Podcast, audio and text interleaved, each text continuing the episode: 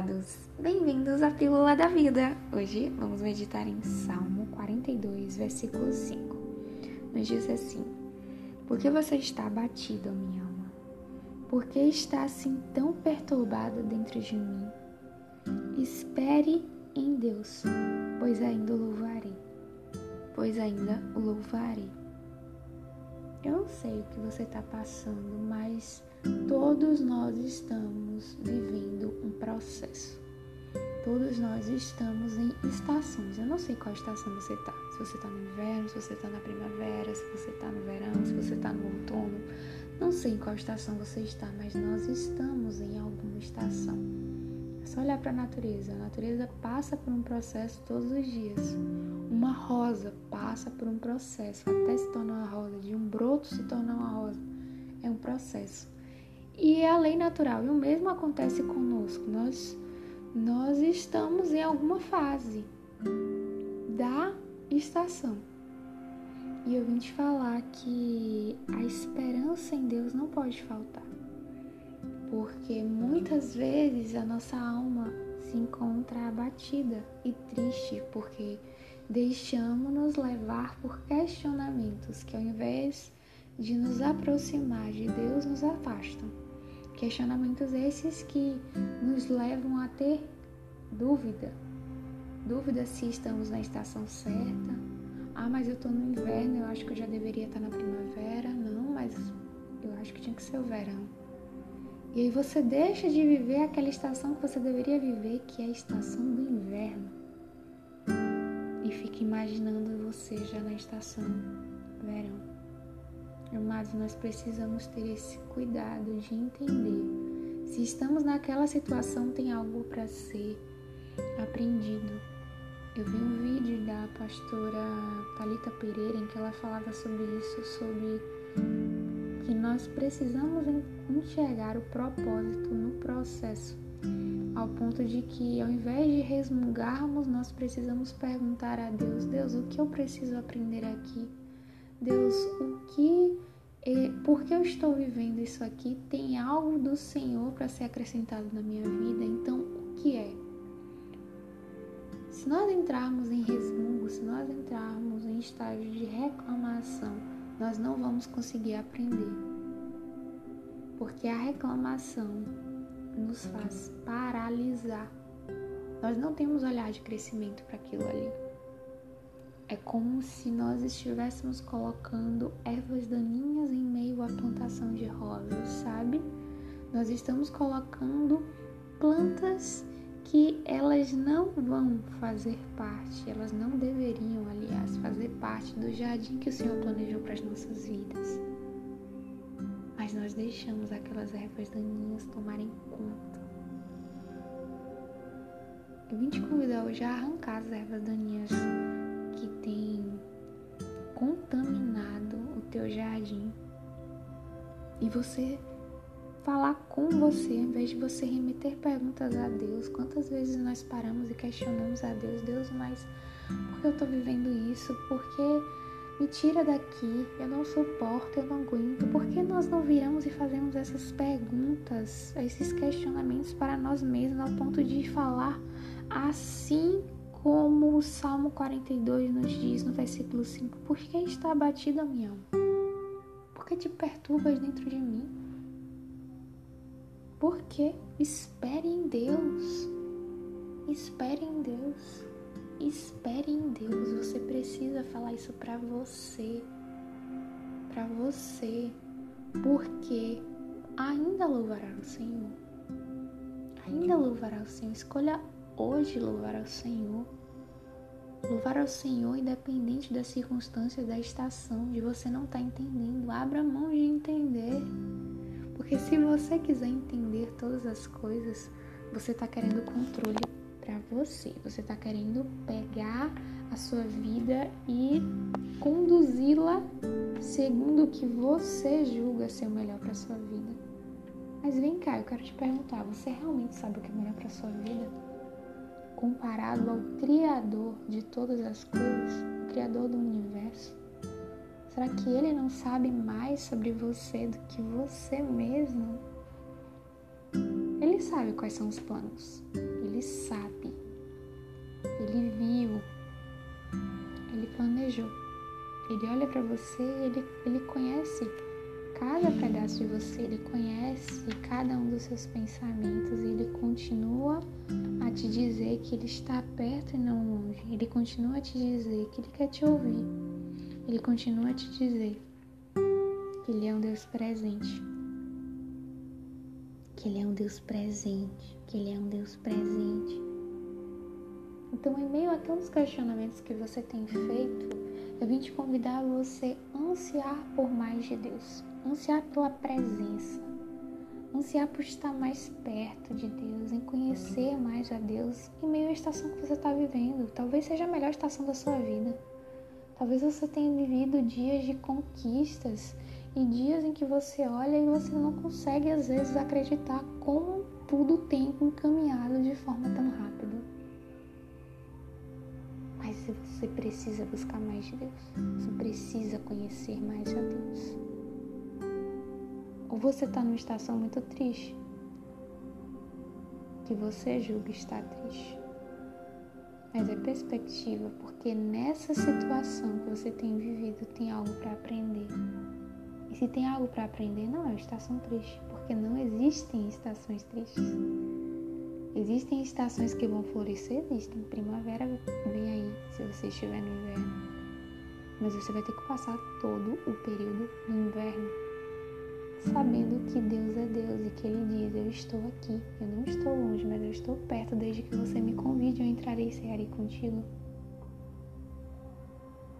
Então tem esperança no Senhor. Tem esperança, anseie. O, o Salmo 42 começa nos dizendo: como a costa anseia por águas correntes, a minha alma anseia por ti, ó Deus. A minha alma tem sede de Deus, do Deus vivo. Você precisa dizer isso para você em meio à situação que você tem vivido. Eu anseio por Deus. A minha alma tem sede de Deus. Não é minha alma vai continuar perturbada, não é minha alma vai continuar abatida. Continue assim, minha alma. Não, você precisa falar para você mesmo: a minha alma tem sede de Deus, a minha alma tem sede do Deus vivo. E onde Deus chega, Deus transforma. Deus transforma. Aquilo que era triste, aquilo que parecia ser perturbador, é alinhado. Aquilo que antes não fazia sentido passa a fazer. Passa a fazer por meio da palavra palavra que Deus já liberou sobre a sua vida, Ele não vai liberar ele ainda, Ele já liberou. Eu meditei algum dia desses com vocês em Jeremias 1 que quando ele fala de Jeremias, ele diz que antes de Jeremias estar no ventre da mãe, ele já havia sonhado, planejado cada um dos dias. E aquilo é sobre mim, sobre você. O Salmo 119 também vai falar sobre isso. Existe uma palavra sobre a sua vida. Deus já, já falou. E o que é tristeza, o que era perturbador, não é. Não é porque Deus já ministrou algo sobre você.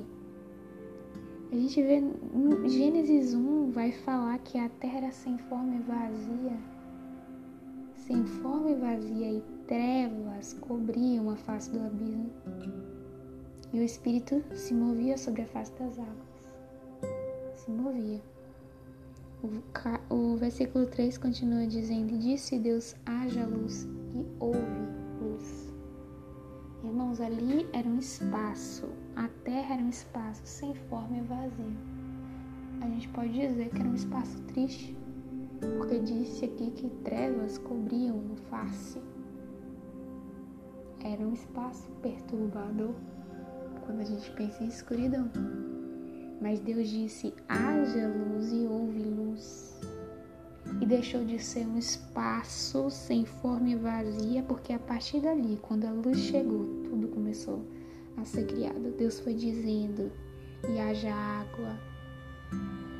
Ai Deus, como o Senhor é lindo, que separe as águas, ajunte-se no lugar as águas, começou a dizer para que eu tivesse estrelas, que marcassem as estações, dias e noite, que viesse sol, lua, animais.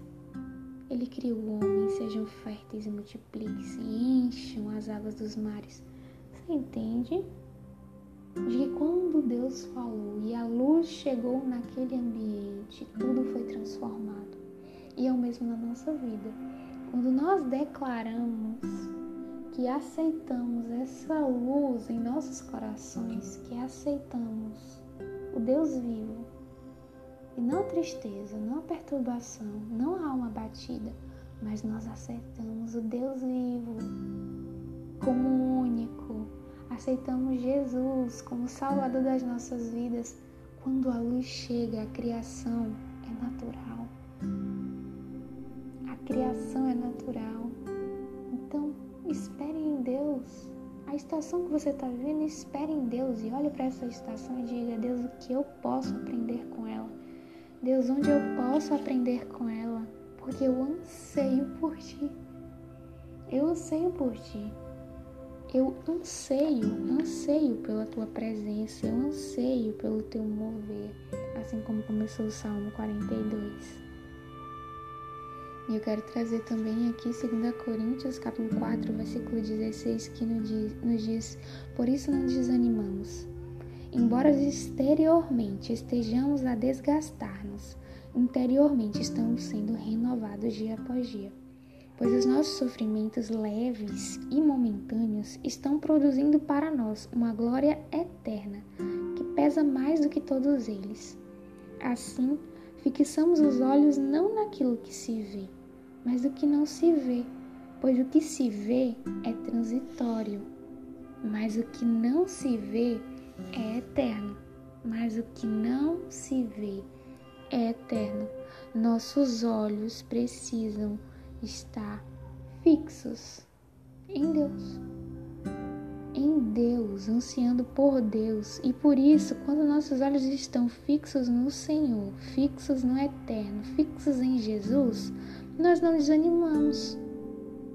Porque aqui, Paulo, quando ele escreveu a carta aos Coríntios, ele diz: embora exteriormente estejamos a desgastar-nos. Às vezes nós estamos cansados, às vezes nós nos sentimos sobrecarregados, às vezes você diz: Eu não quero estar nessa estação porque eu não suporto mais.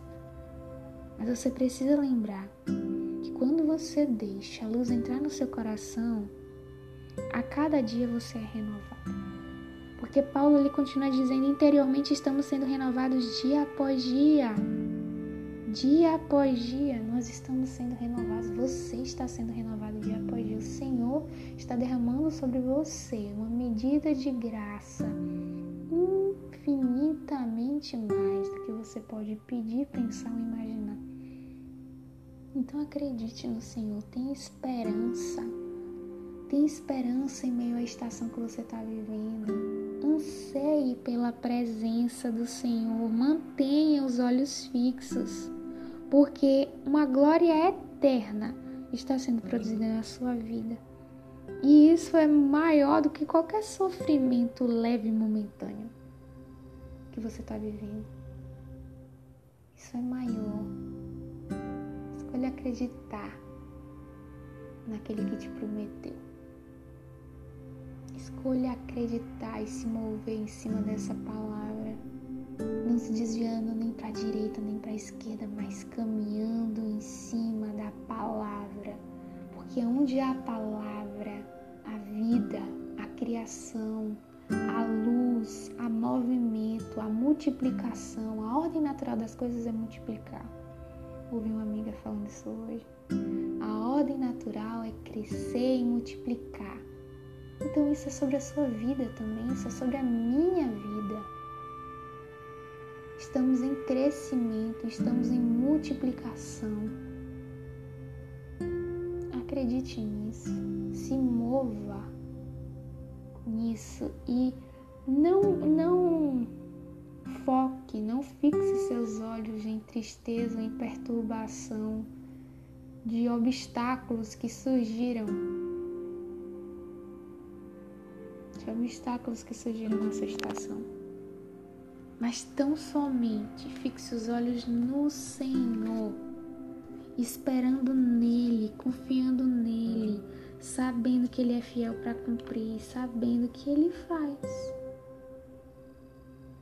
sabendo que há um tempo determinado para todas as coisas debaixo dos céus. Eclesiastes 3 vai nos falar sobre isso. Há um tempo determinado. Então descanse no Senhor. Acredite no Senhor. Muito mais Ele fará. Sabe o que você precisa fazer? Confiar. Confiar e se mover em obediência, como meu pastor falou. Você obedece, confia, obedece, confia, obedece, confia, dia após dia. Dia após dia você obedece e caminha com fé, confiando que Deus é fiel para cumprir. Carlito Paz tem uma frase que ele fala, pastor Carlito, ele diz: tudo que você precisa fazer é viver um dia de cada vez cultivando e alimentando constantemente sua fé. É isso que você precisa viver, um dia de cada vez. E ele não falou aqui cultivando e alimentando constantemente a sua tristeza, cultivando e alimentando constantemente as suas perturbações, o seu coração aflito. Não. O que ele falou aqui? Cultivando e alimentando constantemente a sua fé cultivando e alimentando constantemente a sua fé. Alimente a sua fé hoje. Escolha alimentar a sua fé hoje, acreditando no que Deus falou. Porque o que é fé? Hebreus 11, 1 vai nos falar: a fé é a certeza daquilo que esperamos. Esperamos, e o salmista lá falou: porque está batido a minha alma, porque está perturbada a minha alma, espere em Deus. Esperar em Deus é ter fé, porque o próprio versículo nos fala: fé é a certeza daquilo que esperamos. Mas não para ele continua: e a prova das coisas que não vemos. Você não está vendo, mas você escolhe, decide acreditar. Você escolhe, decide perseverar. Perseverar. Perseverar. Porque se o Senhor falou, ele vai cumprir. Hebreus 10, 23 fala: nos apeguemos-nos com firmeza. É de qualquer forma, irmãos? Não. Apeguemos-nos com firmeza à esperança que professamos. Pois aquele que prometeu é fiel. É fiel. Aquele que prometeu é fiel. Apegue-se com firmeza à esperança e caminhe convicto de que o Senhor está com você. Não mais sendo conduzido por tristezas, por questionamentos que te afastam de Deus, mas tão somente alinhando o teu coração ao coração de Deus. E se o teu coração está alinhado ao coração de Deus, você vai conseguir caminhar apesar dos obstáculos. Você não vai observar e focar nos obstáculos, mas simplesmente no alvo. E qual é o alvo? Cristo. Porque tudo na nossa vida vai apontar para Ele. Quando nós permitimos que Ele entre em nosso coração, aceitamos Jesus como Salvador das nossas vidas, a nossa vida vai apontar para Jesus.